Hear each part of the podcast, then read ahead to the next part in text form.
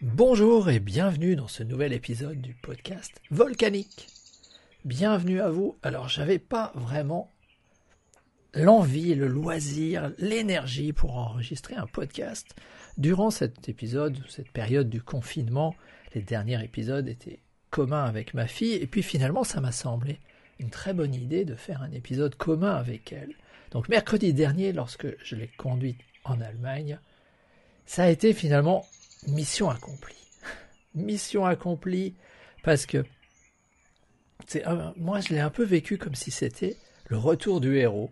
Parce que durant cette période, finalement, il y avait des gens qui étaient en première ligne et il y avait des gens qui étaient derrière.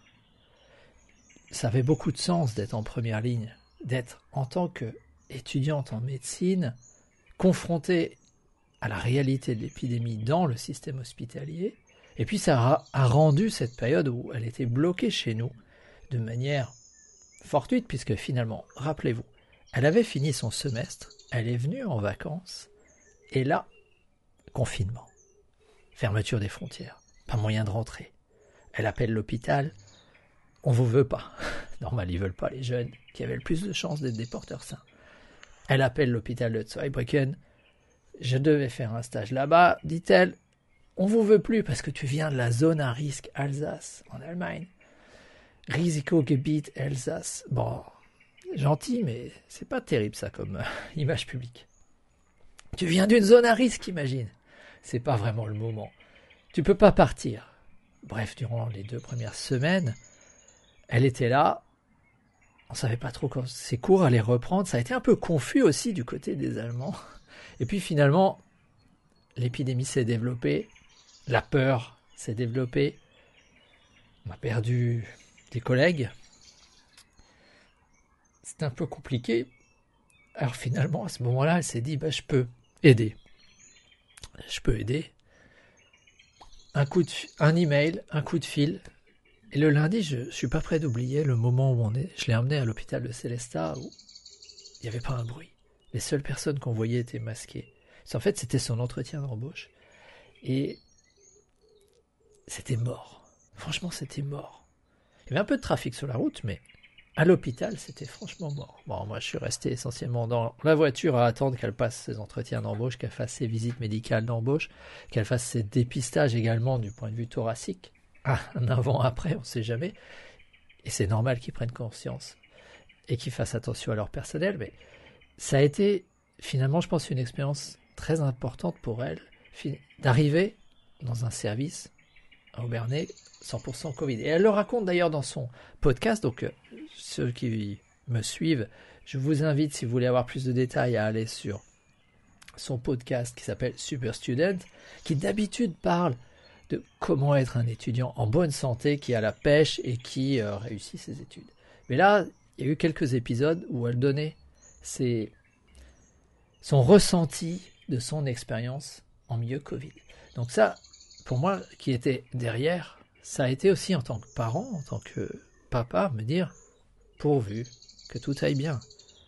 Bien évidemment, je fais confiance à Usana, je fais confiance à nos compléments alimentaires pour que mon organisme soit en bonne santé. Et je suis à peu près sûr d'avoir été en contact avec le virus le 4 février. Revenez dans mes épisodes précédents, celui qui s'appelle Tous malades autour de moi. Euh, on ne savait pas à l'époque, mais je pense que je parlais à l'époque du Covid. On n'en savait rien, mais c'était comme ça. Donc, j'ai pas trop peur pour moi, mais finalement, la charge virale que peut avoir un soignant en étant toute la journée au contact de patients qui toussent et dans des environnements qui sont pas forcément super ventilés, c'est pas la même. Et puis, il peut y avoir également d'autres risques, comme j'ai pu le découvrir plus tard. Donc, finalement, ça a été cinq semaines de stress, cinq semaines à me dire pourvu qu'il lui arrive rien, pourvu qu'elle ramène pas également chez nous, qu'elle ramène pas également ce virus chez nous, même si je pense que le reste de la famille euh, résiste très très bien. Peut-être qu'elle l'a ramené, mais que, part elle et moi, on n'a pas eu l'air d'avoir de soucis là-dessus. Encore une fois, la première ligne de défense, au-delà des masques, c'est l'état de santé, c'est ton système immunitaire. J'arrête pas d'en parler. Si vous suivez ce podcast depuis un bout de temps, bah, c'est le moment de vous dire, bah, tiens, là, il y a quelque chose Qu'est-ce qu'il dit? Pourquoi est-ce qu'il nous parle de ça depuis si longtemps? Parce que ton état de santé, finalement, est bien plus important que le virus qu'on t'envoie. Le virus en soi n'est pas vivant. Ton état de santé est important. Ta capacité à faire face est importante. Mais,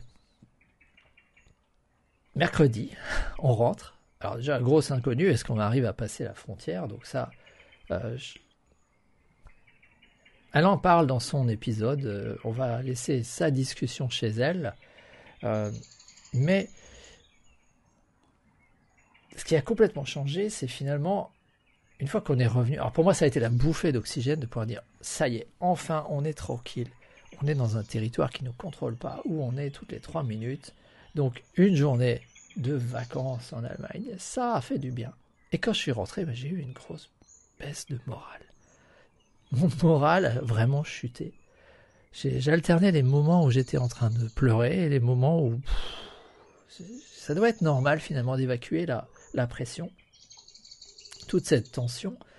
Euh, parce que si je fais le bilan, je me dis, bah tiens, il y a eu des moments où euh, j'étais tendu, j'ai horreur de la privation de liberté. Et d'ailleurs, si j'entreprends aussi, c'est parce que pour moi, la liberté, ne pas dépendre d'un employeur pour avoir des rentrées d'argent, c'est quelque chose d'extrêmement important. Donc j'espère qu'en ce moment, beaucoup de gens vont comprendre combien c'est important de diversifier leurs sources de revenus. Parce qu'être coincé, confiné chez toi, quand tu sais qu'il y a de l'argent qui tombe, c'est pas pareil que de te dire qu'est-ce que demain va m'apporter? Et oui, durant cette période, nous avons continué à vendre en automatique par Internet. Donc, ça fait du bien.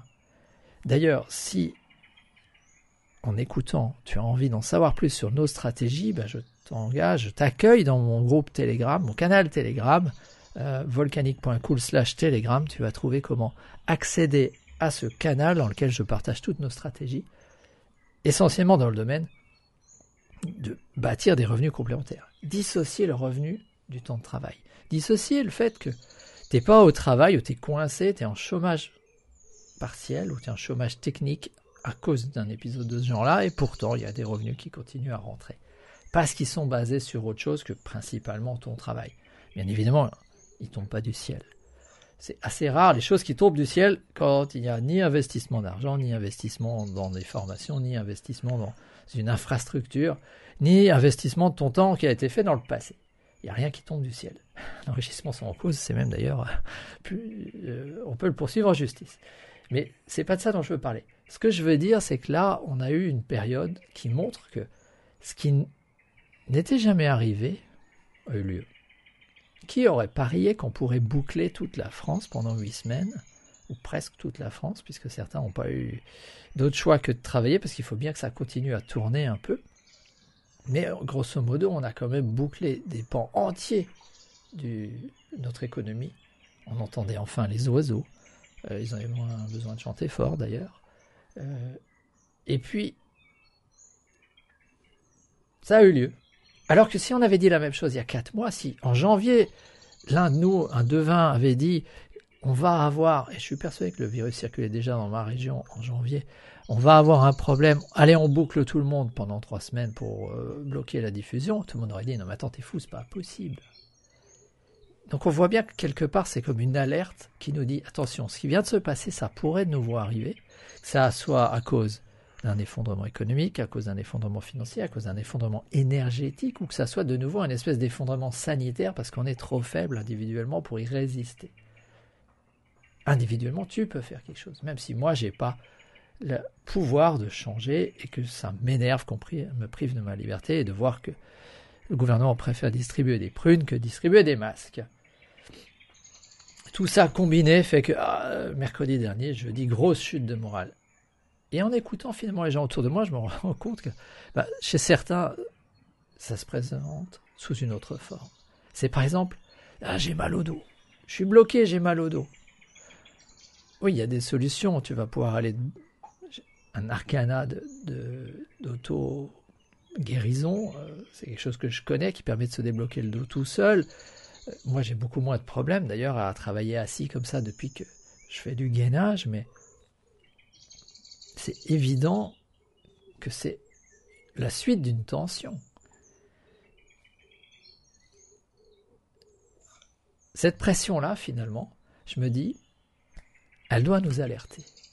Parce qu'on ne contrôle pas, On contrôle pas notre environnement, par contre, on contrôle la réaction qu'on peut avoir face à l'environnement.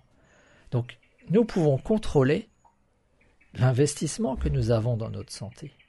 Nous pouvons contrôler l'investissement que nous mettons dans la capacité à développer un revenu qui ne dépend pas de notre temps de travail.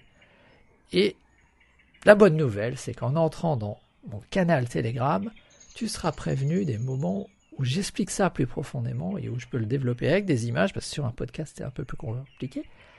Donc, rejoins le canal Telegram, volcanique.cool slash Telegram, parce que tous les vendredis, à 18h, je t'accueille dans une salle Zoom et j'explique des principes liés à la dissociation revenu temps de travail. Comment se donner cette liberté? Et tous les dimanches, à 18h, ben, j'en profite pour hausser le niveau de compréhension que notre santé, elle est entre nos mains. Alors que nous avons été confrontés là à un système de soins qui ne pouvait pas faire face. Mais à aucun moment, un de nos gouvernants n'a dit bah, tout ça, c'est parce que, un, on n'a pas de masque, première ligne de défense, ça a même plutôt été l'inverse, gros mensonge. Deux, parce que votre ligne de défense, votre état de santé est trop faible. Je vous fais pas confiance pour y résister. On n'en a jamais parlé. Donc, comme si finalement, ah, tu sors, tu l'attrapes, t'es forcément malade. Mais on voit bien que l'immense majorité des gens s'en sort très bien. Et on pourrait encore augmenter ce, ce pourcentage pour que finalement il reste plus que les quelques-uns qui, pour des questions génétiques, ont tiré un mauvais numéro qui fait que ça marche pas pour eux et qu'ils ne peuvent pas s'en sortir. Vivre, c'est dangereux.